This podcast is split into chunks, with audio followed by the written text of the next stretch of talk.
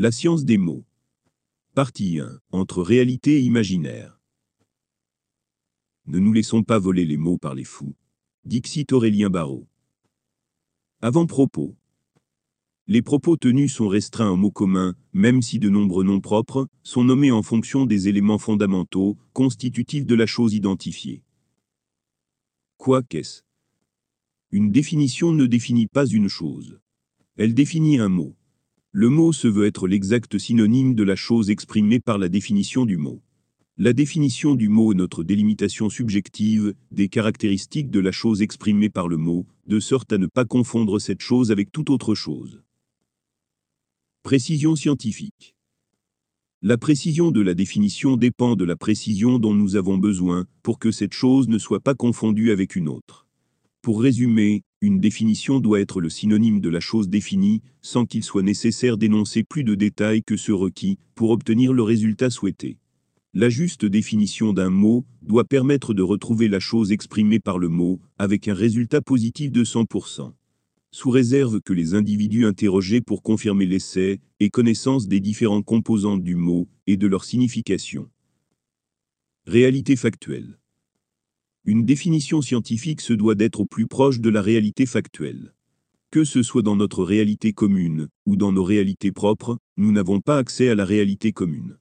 Cependant, nous pouvons tenter de nous en approcher en fonction des informations que nous considérons les plus pertinentes pour décrire cette réalité factuelle. L'objectif d'une réalité commune est d'avoir une réalité identique pour tous et chacun, sans dénigrer nos réalités propres. Nos réalités sont comme des langages. L'anglais est devenu la langue commune, sans qu'elle ne dénigre les langues propres à chaque nation. Quelle que soit la réalité propre observée, la définition scientifique, commune, reste la même. Registre et contexte. Une même définition peut être applicable à différents mots, variables en fonction du registre utilisé. Un oiseau et un piaf ont la même définition. Le mot oiseau est un mot du langage commun. Il s'accorde avec la réalité commune, neutre. Piaf fait partie du langage familier ou argotique. Il s'accorde avec la réalité commune, dont le style tend à exprimer plus de familiarité, que ce soit envers la chose exprimée ou envers l'interlocuteur récepteur du propos. Le registre est généralement dépendant du contexte dans lequel le mot est employé. Les contextes ne dérogent pas au principe d'ensemble détail. Un contexte peut en contenir un autre. L'objectif d'une définition est d'être applicable quel que soit le contexte. Pour être applicable dans tous les contextes, la définition doit s'appuyer sur un contexte commun à tous, c'est-à-dire sur la réalité commune la plus grande, celle qui inclut toutes les autres. C'est-à-dire sur la réalité scientifique. Même s'il existe des variations au sein même des sciences, nous avons des propos communs sur la majorité des sujets, et nous parvenons à des consensus sur nos divergences, le temps de trouver une réponse commune à tous les domaines de la science. La philosophie n'y fait pas exception. La philosophie sait faire des mathématiques avec des mots. Comme dans tous les domaines scientifiques, les équations peuvent apporter des résultats en contradiction avec les observations, et en contradiction avec d'autres équations, variables en fonction du point de vue étudié par les équations proposées. Ainsi, même si le mot change de registre en fonction du contexte, la définition du mot reste la même. Invariant. Une définition est notre délimitation subjective de la chose identifiée. Une même définition, une même délimitation, peut être nommée différemment, selon la réalité dans laquelle elle est prononcée.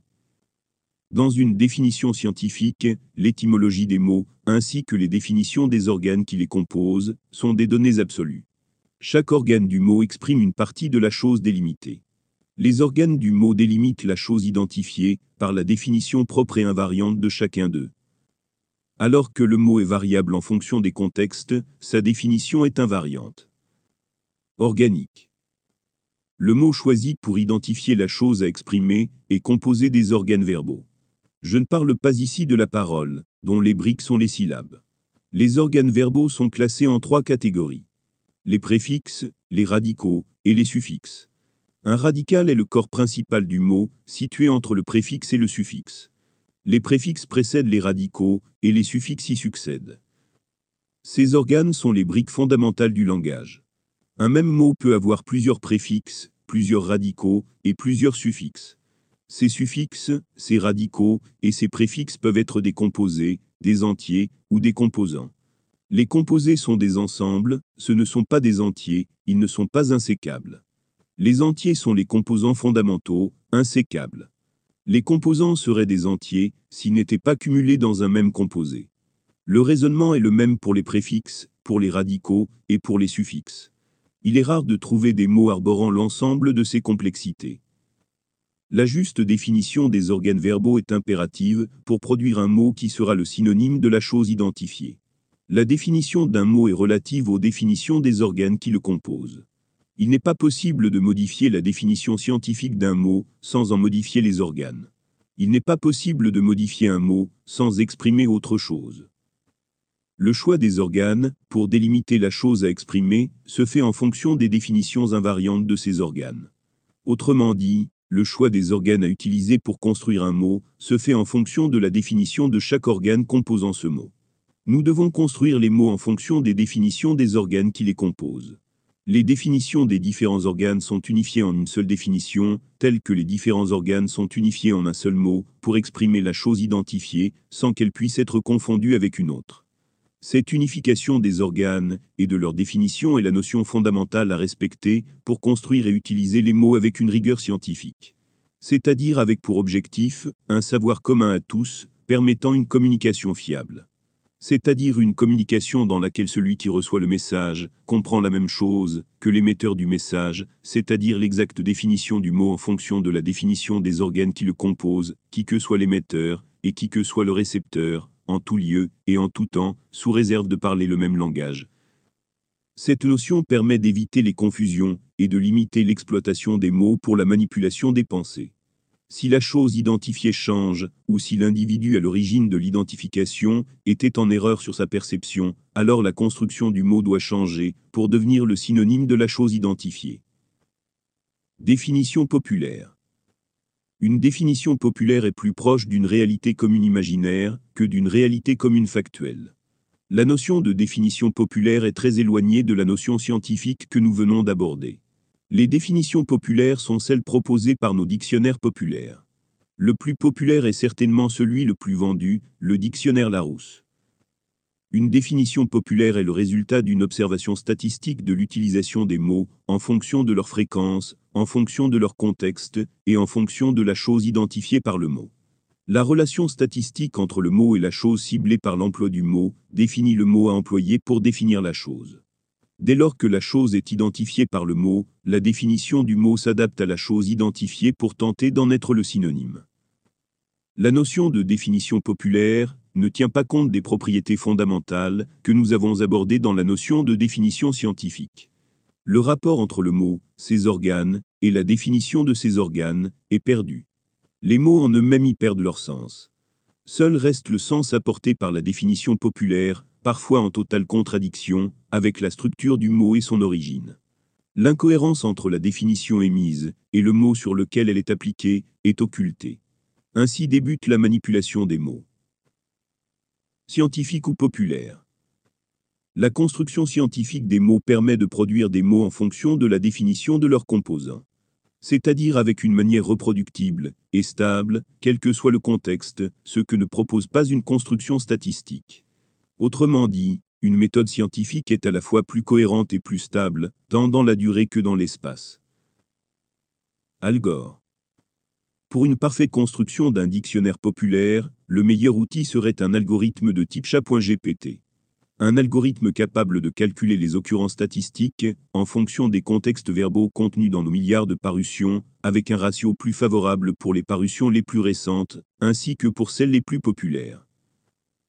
Ce type d'algorithme serait tout aussi capable de produire un dictionnaire qui respecte la science des mots.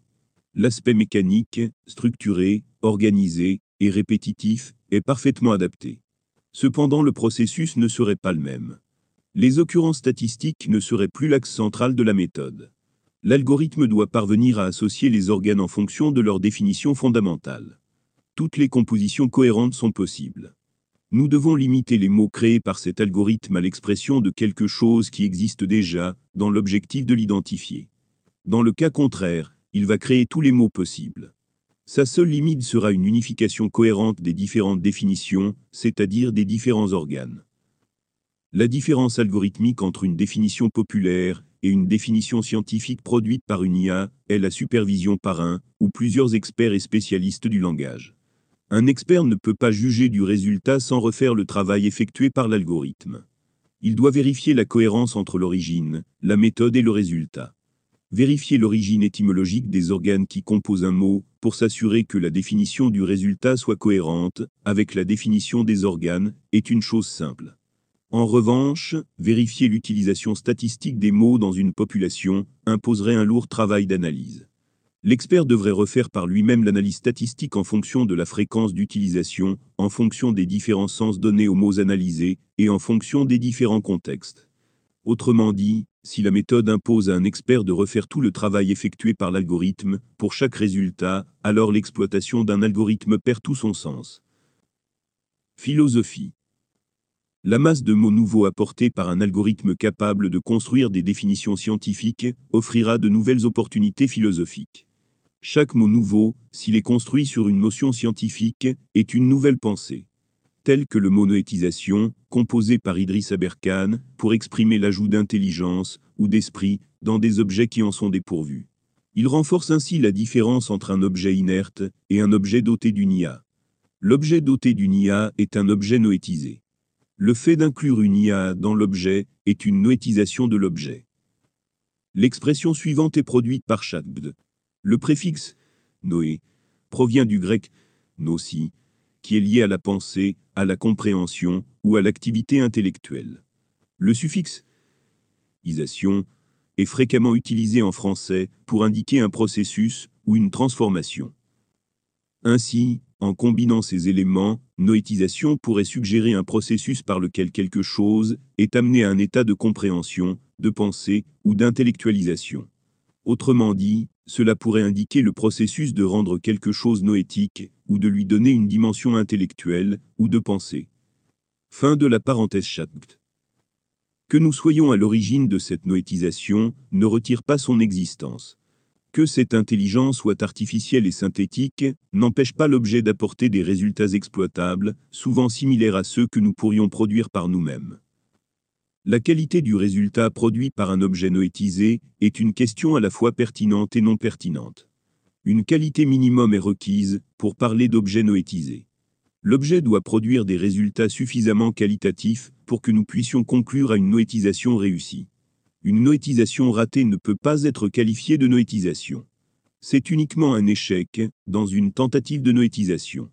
Cependant, dès lors que la qualité des résultats produits par l'objet suffit à définir l'objet comme un objet noétisé, alors seul un changement drastique dans la qualité des résultats peut lui retirer son caractère noétisé. Autrement dit, ChatGPT parvient régulièrement à des résultats suffisamment qualitatifs pour que nous puissions le définir comme un objet noétisé. Ces échecs, tout aussi réguliers que ces réussites, ne sont pas suffisants pour lui retirer son caractère noétisé. En d'autres termes, cet objet noétisé est tout aussi capable d'intelligence que de stupidité. C'est d'ailleurs le propre de cette machine. Elle ne comprend rien, et pourtant elle produit régulièrement des résultats aussi qualitatifs que les nôtres. En conclusion, la stupidité de la machine, ainsi que ses échecs, ne sont pas suffisants pour lui retirer son caractère noétisé. Si tel était le cas, nos propres échecs et nos propres imbécilités suffiraient pour nous reléguer au rang d'objets biologiques dépourvus d'intelligence. La noétisation des objets se fait par l'intégration d'algorithmes complexes et sophistiqués.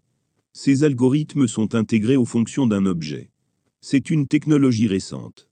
La qualité des résultats devrait s'améliorer sur la durée, telle que la qualité des automates s'est grandement améliorée depuis leur création.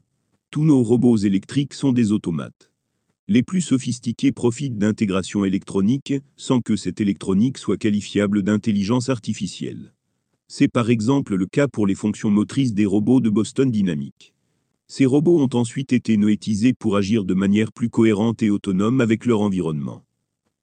Que ce soit avec l'ajout de mécanismes électriques, avec l'ajout de fonctions électroniques, ou avec l'ajout d'automatismes algorithmiques, nous sommes toujours en intervention indirecte avec ces objets. L'IA a été intégrée par notre intervention. Nous agissons sur l'objet, en continu, de manière indirecte et programmée. Ajouter un intermédiaire ne retire pas notre intervention. Cet intermédiaire ne fait que séparer un peu plus le résultat final de son origine. Ce paragraphe démontre la puissance et l'importance des mots. Même si la pensée n'a pas besoin de mots pour exister, un mot nouveau nous engage immédiatement à de nouvelles pensées. Chaque mot est une opportunité, un chemin philosophique, que l'on peut décider d'emprunter. Mathématiques. Les mots, les phrases, ainsi que tous les textes, sont similaires à des équations mathématiques. C'est ainsi que je perçois mes analyses. Je fais des maths avec des mots, pour analyser le monde d'un point de vue spirituel, plus que d'un point de vue matériel. Les mots sont plus à même de traiter le caractère qualitatif des choses, alors que les mathématiques sont plus à même de traiter le caractère quantitatif. Pour les maths, la qualité n'est rien d'autre qu'une quantité. En mathématiques, la qualité de l'être est quantifiée à hauteur de ses avoirs. Et ce n'est pas faux. C'est un point de vue. Comme pour toute chose, multiplier les points de vue permet une meilleure conscience de la chose observée. Faire des maths avec des mots permet d'observer la chose à analyser, depuis le point de vue de l'être, plus que du point de vue de l'avoir. Du point de vue de la qualité, plus que du point de vue de la quantité. Nous avons trop observé notre monde depuis le point de vue de l'avoir, puisque nous avons soumis l'ensemble de notre monde à la finance, et que la finance n'est que de l'avoir. Nous en avons perdu l'être, et la qualité.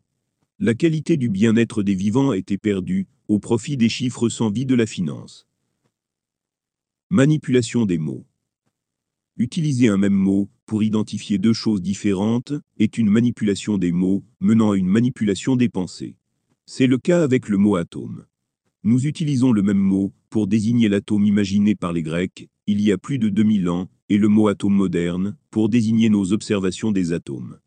Ceci nous laisse supposer que les Grecs avaient imaginé l'atome, bien avant que nous puissions en faire l'observation, alors que l'atome imaginé par les Grecs n'a rien de commun avec nos observations de l'atome moderne. Utiliser un mot pour identifier une chose qui n'a aucun lien avec la définition des composants de ce mot est tout aussi manipulatoire. Pour exprimer le propos plus en détail, prenons le mot politique pour exemple.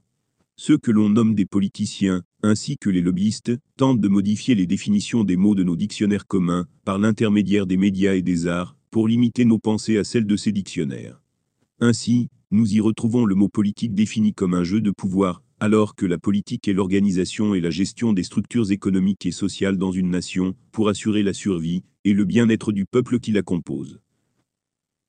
Le mot politique est composé de poli et de tic. Poli. Étymologie. Poli dérive du grec ancien poli qui signifie cité ou ville. Dans l'Antiquité grecque, la poli était la principale unité politique. Elle désignait une cité-État. Le mot poli est lié à la notion de communauté de citoyens, vivant dans un lieu défini, et participant à une forme d'autogouvernement. Tic. Étymologie. Le suffixe tic en français provient du grec tico, qui est souvent utilisé pour former des adjectifs. Dans le contexte de politique, ce suffixe indique une relation ou une appartenance. Tout comme une nation, une cité-État existe uniquement par son peuple. Une cité sans peuple est une ancienne cité, une cité qui eût été, mais qui n'est plus. Parler de politique, c'est parler de l'organisation de la cité-État ou de la nation, en référence à son peuple. La référence au peuple dans l'organisation d'une nation exprime la gestion de la structure économique, sociale et administrative de cette nation au profit du peuple. Les jeux de pouvoir sont éventuellement une infime partie de la politique pour assurer la sécurité de cette polie, de cette cité-État, de cette nation, face aux États ennemis. Des jeux de pouvoir, au sein même de la cité, n'entrent pas dans l'organisation économique et sociale. C'est au contraire une source de désorganisation et de sabotage. L'objet des jeux de pouvoir est l'acquisition d'un pouvoir de commandement, applicable sur l'ensemble du peuple et sur l'ensemble des composants de cette nation, au profit de l'acquéreur. Les jeux de pouvoir favorisent l'émergence des dictatures. Jamais une définition scientifique n'aurait pu être corrompue ainsi. En conclusion, les dictionnaires populaires sont des outils manipulatoires au service des dictatures, qu'elles soient politiques, médiatiques, armées ou lobbyistes. Si nous acceptons la définition des dictionnaires populaires, alors nous ne votons pas pour une organisation populaire de la France. Le peuple n'y est pas souverain. Nous ne votons pas pour l'organisation de la structure économique, sociale et administrative de la nation, dont nous sommes les principaux composants. Nous votons pour la prise de pouvoir d'une personne, comme si nous étions les spectateurs d'un jeu de télé-réalité. Il est normal dans ces conditions, définies par notre acceptation des mots et de leur définition, que le peuple subisse toutes les manipulations politiques et médiatiques que nous pouvons observer de plus en plus clairement. Ainsi, pour assurer la bonne gestion de la nation, nous ne devrions pas voter pour un politicien, puisque son objectif est l'acquisition d'un pouvoir de domination pour son profit personnel, et non l'organisation de la nation pour ses citoyens. Ses objectifs et ses actes seront tournés vers les jeux de pouvoir, et non vers les citoyens pour leur bonheur à vivre en France. Autrement dit, si nous validons la définition populaire du mot politique, alors l'objectif d'un politicien sera de jouer avec les pouvoirs que nous lui cédons. À moins de céder ses pouvoirs à une personne plus bienveillante que autocentrée, ce sera à nos dépens.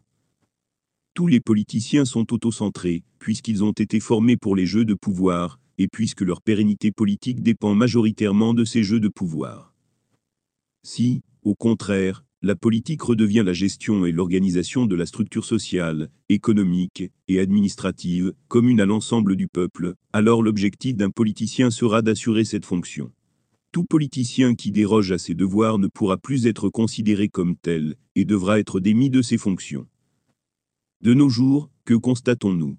L'organisation de la structure sociale, économique et administrative devient un outil au service des manipulations et des jeux de pouvoir. Alors que les jeux de pouvoir devraient être un outil pour se défendre pacifiquement des agressions extérieures. Ce constat prouve l'importance de la définition des mots. Produire les mots et organiser leur définition en fonction de leur usage statistique populaire est dangereux. La propagation des erreurs dans l'usage d'un mot, ainsi que la manipulation des usages par les médias, par les politiciens et par les lobbies, tend à détruire le concept structuré du langage pour en faire un outil de manipulation au service des jeux de pouvoir. Laisser la gestion des définitions aux politiciens, alors qu'ils remplacent le mot politique par le mot pouvoir, ne serait pas meilleur. Laisser la gestion des définitions aux lobbies et aux actionnaires, alors qu'ils remplacent le mot capitalisme par le mot entrepreneuriat, ne serait pas meilleur. Le langage est une science. Une structure adaptée est requise pour assurer une gestion rigoureuse des définitions. Le langage, c'est faire des maths avec des mots. Si les composants de nos équations sont faux, nos équations le seront aussi. À suivre. La deuxième partie, chronophage à écrire, traite le sujet plus en profondeur, avec plus de subtilité. Un gros brouillon est en attente de traitement. Mais d'autres analyses sont prioritaires.